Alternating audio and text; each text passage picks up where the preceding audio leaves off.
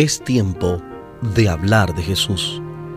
La lectura sin comentarios del libro El deseado de todas las gentes. Capítulo 43. Barreras quebrantadas en Hablemos de Jesús. Omar Medina les acompaña. Después de su encuentro con los fariseos, Jesús se retiró de Capernaum y cruzando Galilea se fue a la región montañosa de los confines de Fenicia. Mirando hacia el occidente, podía ver dispersas por la llanura que se extendía abajo las antiguas ciudades de Tiro y Sidón, con sus templos paganos, sus magníficos palacios y emporios de comercio, y los puertos llenos de embarcaciones cargadas. Más allá se encontraba la expansión azul del Mediterráneo, por el cual los mensajeros del Evangelio iban a llevar las buenas nuevas hasta los centros del gran imperio mundial. Pero el tiempo no había llegado todavía. La obra que le esperaba ahora consistía en preparar a sus discípulos para su misión. Al venir a esa región, esperaba encontrar el retraimiento que no había podido conseguir en Bexaida. Sin embargo, este no era su único propósito al hacer el viaje. He aquí una mujer cananea que había salido de aquellos términos clamaba diciéndole, Señor, hijo de David, ten misericordia de mí. Mi hija es malamente atormentada del demonio. Los habitantes de esa región pertenecían a la antigua raza cananea. Eran idólatras, despreciados y odiados por los judíos. A esta clase pertenecía la mujer que ahora había venido a Jesús. Era pagana y por lo tanto estaba excluida de las ventajas que los judíos disfrutaban diariamente. Había muchos judíos que vivían entre los fenicios y las noticias de la obra de Cristo habían penetrado hasta esa región. Algunos de los habitantes habían escuchado sus palabras y habían presenciado sus obras maravillosas. Esta mujer había oído hablar del profeta quien, según se decía, sanaba toda clase de enfermedades. Al oír hablar de su poder, la esperanza había nacido en su corazón. Inspirada por su amor maternal, resolvió presentarle el caso de su hija. Había resuelto llevar su aflicción a Jesús. Él debía sanar a su hija. Ella había buscado ayuda en los dioses paganos, pero no la había obtenido. Y a veces se sentía tentada a pensar ¿qué puede hacer por mí este maestro judío? Pero había llegado esa nueva, sana toda clase de enfermedades, sean pobres o ricos, los que a él acudan por auxilio, y decidió no perder su única esperanza. Cristo conocía la situación de esta mujer. Él sabía que ella anhelaba verle y se colocó en su camino, ayudándola en su aflicción él podía dar una representación viva de la lección que quería enseñar. Para esto había atraído a sus discípulos. Deseaba que ellos viesen la ignorancia existente en las ciudades y aldeas cercanas a la tierra de Israel. El pueblo al cual había sido dada toda oportunidad de comprender la verdad no conocía las necesidades de aquellos que les rodeaban no hacía ningún esfuerzo para ayudar a las almas que estaban en tinieblas. El muro de separación que el orgullo judío había erigido impedía hasta a los discípulos sentir simpatía por el mundo pagano. Pero las barreras debían ser derribadas. Cristo no respondió inmediatamente a la petición de la mujer. Recibió a esta representante de una raza despreciada como la habrían recibido los judíos con ello, quería que sus discípulos notasen la manera fría y despiadada con que los judíos tratarían un caso tal, evidenciándola en su recepción de la mujer, y la manera compasiva con que quería que ellos tratasen una angustia tal, según la manifestó en la subsiguiente concesión de lo pedido por ella. Pero, aunque Jesús no respondió, la mujer no perdió su fe. Mientras él obraba como si no la hubiese oído, ella le siguió y continuó suplicándole. Molestados por su importunidad, los discípulos pidieron a Jesús que la despidiera. Veían que su maestro la trataba con indiferencia y por lo tanto suponían que le agradaba el prejuicio de los judíos contra los cananeos. Mas era un Salvador compasivo a quien la mujer dirigía su súplica. Y en respuesta a la petición de los discípulos, Jesús dijo, No soy enviado sino a las ovejas perdidas de la casa de Israel. Aunque esta respuesta parecía estar de acuerdo con el prejuicio de los judíos, era una reprensión implícita para los discípulos, quienes la entendieron más tarde como destinada a recordarles lo que Él les había dicho con frecuencia, a saber, que había venido al mundo para salvar a todos los que querían aceptarle. La mujer presentaba su caso con instancia y creciente fervor, postrándose a los pies de Cristo y clamando, Señor, socórreme. Jesús, aparentando todavía rechazar sus súplicas, según el prejuicio despiadado de los judíos, contestó, No es bien tomar el pan de los judíos y echarlo a los perrillos. Esto era virtualmente aseverar que no era justo conceder a los extranjeros y enemigos de Israel las bendiciones traídas al pueblo favorecido de Dios. Esta respuesta habría desanimado completamente a una suplicante menos ferviente. Pero la mujer vio que había llegado su oportunidad. Bajo la aparente negativa de Jesús, vio una compasión que él no podía ocultar. Sí, Señor, contestó ella pero los perrillos comen de las migajas que caen de la mesa de sus señores. Mientras que los hijos de la casa comen en la mesa del Padre, los perros mismos no quedan sin alimento. Tienen derecho a las migajas que caen de la mesa abundantemente surtida. Así que mientras muchas bendiciones se daban a Israel, ¿no había también alguna para ella? si era considerada como perro, ¿no tenía como tal derecho a una migaja de su gracia? Jesús acababa de apartarse de su campo de labor porque los escribas y fariseos estaban tratando de quitarle la vida. Ellos murmuraban y se quejaban, manifestaban incredulidad y amargura y rechazaban la salvación que tan gratuitamente se les ofrecía. En este caso, Cristo se encuentra con un miembro de una raza infortunada y despreciada, que no había sido favorecida por la luz de la palabra de Dios, y sin embargo esa persona se entrega enseguida a la divina influencia de Cristo y tiene fe implícita en su capacidad de concederle el favor pedido. Ruega que se le den las migajas que caen de la mesa del Maestro. Si puede tener el privilegio de un perro, está dispuesta a ser considerada como tal no tiene prejuicio nacional ni religioso, ni orgullo alguno que influye en su conducta, y reconoce inmediatamente a Jesús como el Redentor y como capaz de hacer todo lo que ella le pide.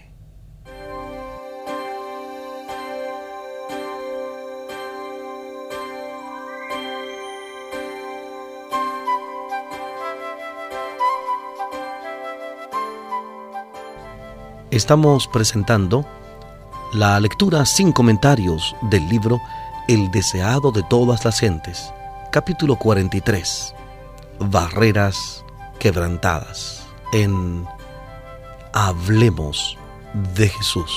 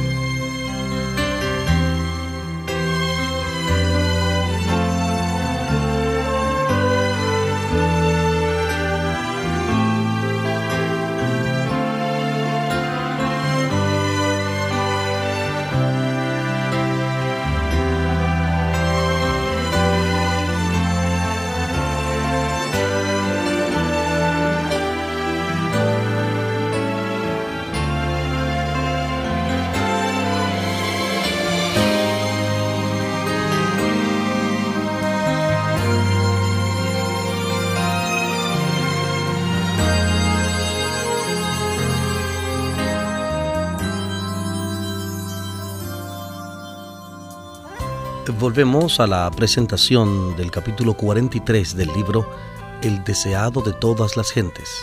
Capítulo 43. Barreras quebrantadas.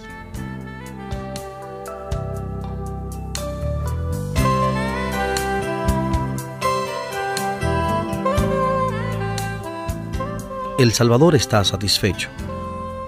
Ha probado su fe en Él.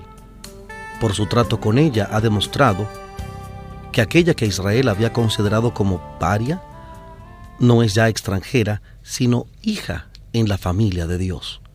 Y como hija es su privilegio participar de los dones del Padre.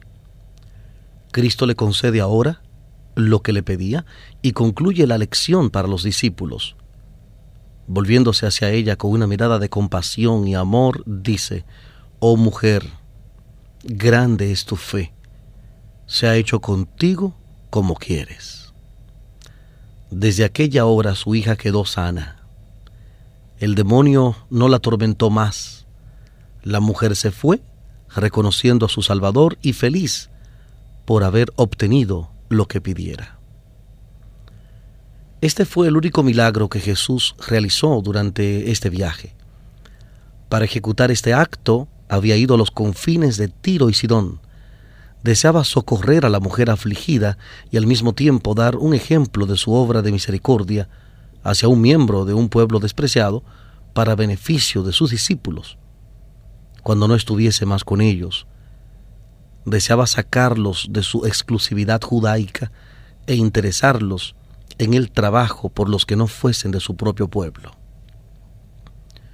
Jesús anhelaba revelar los profundos misterios de la verdad que habían quedado ocultos durante siglos, a fin de que los gentiles fuesen coherederos con los judíos y consortes de su promesa en Cristo por el Evangelio.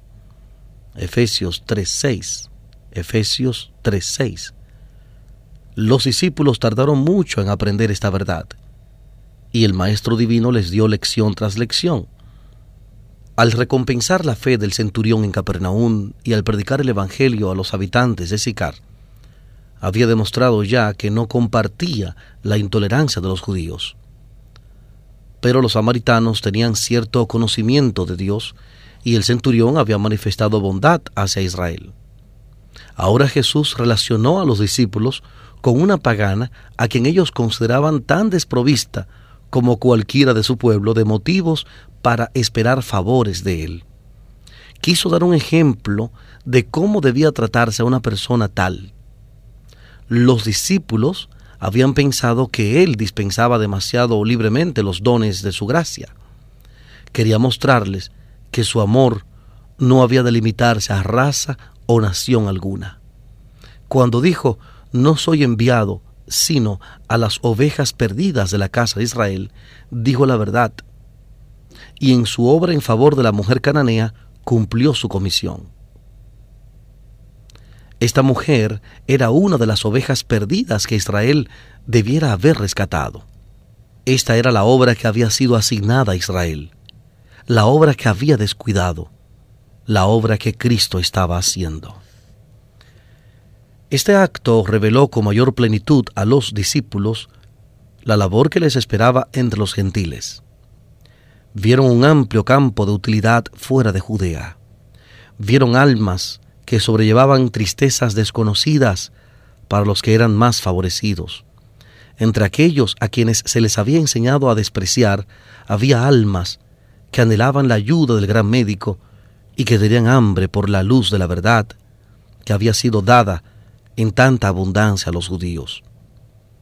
Después, cuando los judíos se apartaron con mayor insistencia de los discípulos, porque éstos declaraban que Jesús era el Salvador del mundo, y cuando el muro de separación entre judíos y gentiles fue derribado por la muerte de Cristo, esta lección y otras similares, que señalaban la obra de evangelización que debía hacerse sin restricción de costumbres o nacionalidad, ejercieron una influencia poderosa en los representantes de Cristo y dirigieron sus labores. La visita del Salvador a Fenicia y el milagro realizado allí tenía un propósito aún más amplio esta obra no fue hecha solamente para la mujer afligida, los discípulos de Cristo y los que recibieran sus labores, sino también para que creáis que Jesús es el Cristo, el Hijo de Dios, y para que creyendo tengáis vida en su nombre. Juan capítulo 20, versículo 31. Juan 20, 31. Los mismos factores que separaban de Cristo a los hombres hace tantos años está actuando hoy. El espíritu que levantó el muro de separación entre judíos y gentiles sigue obrando. El orgullo y el prejuicio han levantado fuertes murallas de separación entre diferentes clases de hombres. Cristo y su misión han sido mal representados y multitudes se sienten virtualmente apartadas del ministerio del Evangelio. Pero no deben sentirse separadas de Cristo. No hay barreras que el hombre o Satanás puedan erigir y que la fe no pueda traspasar. Con fe, la mujer de Fenicia se lanzó contra las barreras que habían sido acumuladas entre judíos y gentiles. A pesar del desaliento, sin prestar atención a las apariencias que podían haberla inducido a dudar, confió en el amor del Salvador. Así es como Cristo desea que confiemos en Él. Las bendiciones de la salvación son para cada alma. Nada, a no ser su propia elección, puede impedir a algún hombre que llegue a tener parte en la promesa hecha en Cristo por el Evangelio. Las castas son algo aborrecible para Dios. Él desconoce cuánto tenga ese carácter. A su vista las almas de todos los hombres tienen igual valor. De una sangre ha hecho todo linaje de los hombres para que habitasen sobre toda la faz de la tierra, y les ha prefijado el orden de los tiempos y los términos de la habitación de ellos, para que buscasen a Dios, si en alguna manera palpando le hallen aunque cierto no está lejos de cada uno de nosotros. Sin distinción de edad, jerarquía, nacionalidad o privilegio religioso, todos están invitados a venir a Él y vivir. Todo aquel que en Él creyere no será avergonzado porque no hay diferencia.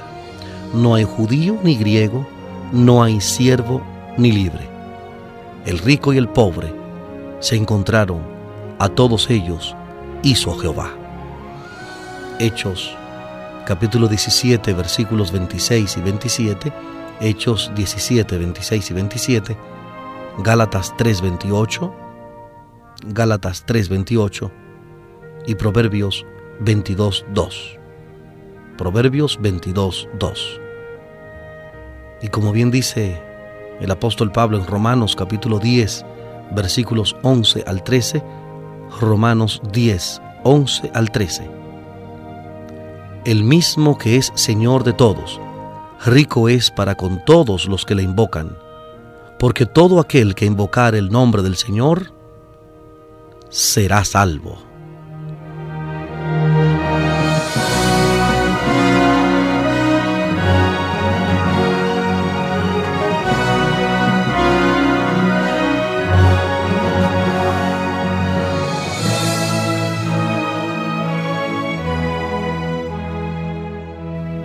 Hemos presentado la lectura sin comentarios del capítulo 43 del libro El deseado de todas las gentes. Capítulo 43. Barreras quebrantadas. Este capítulo está basado en el Evangelio de Mateo, capítulo 15, versículos 21 al 28, Mateo 15, 21 al 28 y Marcos capítulo 7, versículos 24 al 36. Marcos 7, 24 al 36. Omar Medina les agradece la fina gentileza de la atención dispensada. Que Dios les bendiga.